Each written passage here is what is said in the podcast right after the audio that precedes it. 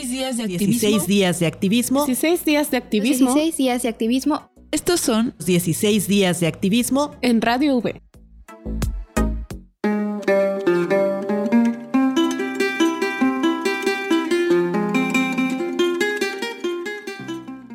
La violencia obstétrica es una apropiación del cuerpo de las mujeres y de los procesos fisiológicos que se presenta durante el embarazo, parto o puerperio, y se le considera como un tipo de violencia institucional, pues se ejerce principalmente en los hospitales. También se le considera violencia obstétrica al abuso de la medicación, la falta de información y, por supuesto, a los malos tratos durante esta etapa de la vida, de acuerdo con especialistas que han estudiado este fenómeno. La violencia obstétrica consiste en omitir la atención oportuna y eficaz de las emergencias obstétricas, obligar a la mujer a parir en posición supina y con las piernas levantadas, existiendo los medios necesarios para la realización del parto vertical en cuclillas o hincada. Obstaculizar el apego precoz del niño o niña con su madre sin causa médica justificada, negándole la posibilidad de cargarle y amamantarle inmediatamente después de nacer alterar el proceso natural del parto de bajo riesgo mediante el uso de técnicas de aceleración, sin obtener el consentimiento voluntario, expreso e informado de la mujer. Practicar el parto por vía de una cesárea, existiendo condiciones para el parto natural, sin obtener el consentimiento voluntario, expreso e informado.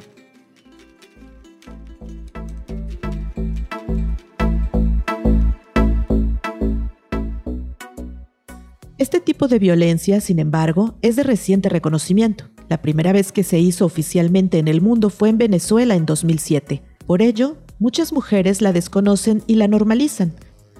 La violencia obstétrica, como violencia institucional, tiene tres grupos de víctimas. Las mujeres en trabajo de parto, sus familiares y el personal de salud, específicamente el obstétrico, que participa en la atención de las mujeres durante el parto.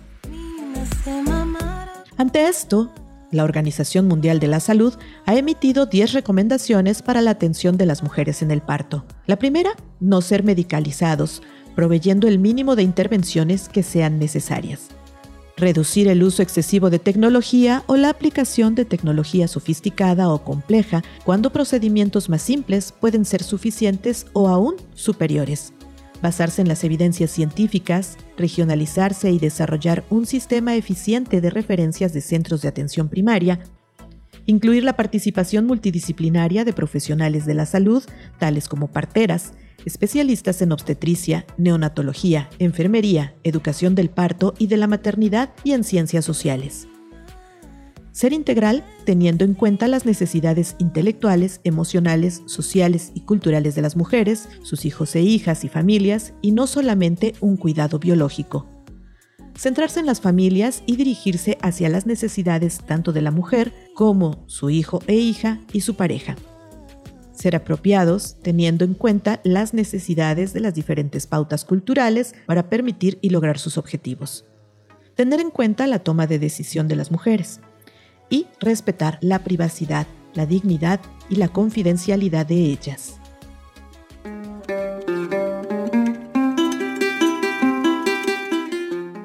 En México, de acuerdo con datos del INEGI, entre el 95 y el 98% de los partos se atienden en instituciones de salud, tanto públicas como privadas, incluso los de las mujeres que provienen de comunidades indígenas. De acuerdo con la encuesta nacional de la dinámica demográfica, alrededor del 45.9% de los nacimientos fueron por cesárea, lo que según la Organización Mundial de la Salud es un porcentaje mayor al recomendado.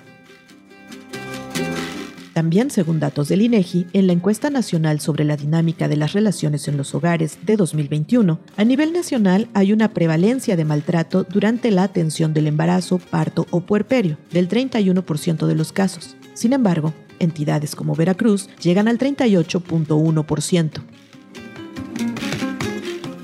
Entre los reportes más comunes de violencia obstétrica se encuentran prácticas como los gritos, la realización de cesáreas sin justificación, desatención, la obligación de mantenerlas en posiciones incómodas, la imposición de métodos anticonceptivos, algunos incluso permanentes, y la negación del contacto inmediato con su bebé.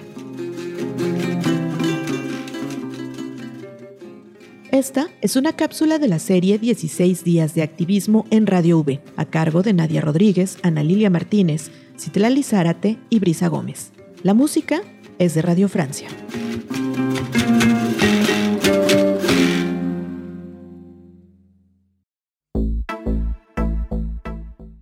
días de activismo. 16 días de activismo. 16 días de activismo. 16 días de activismo. Estos son 16 días de activismo en Radio V.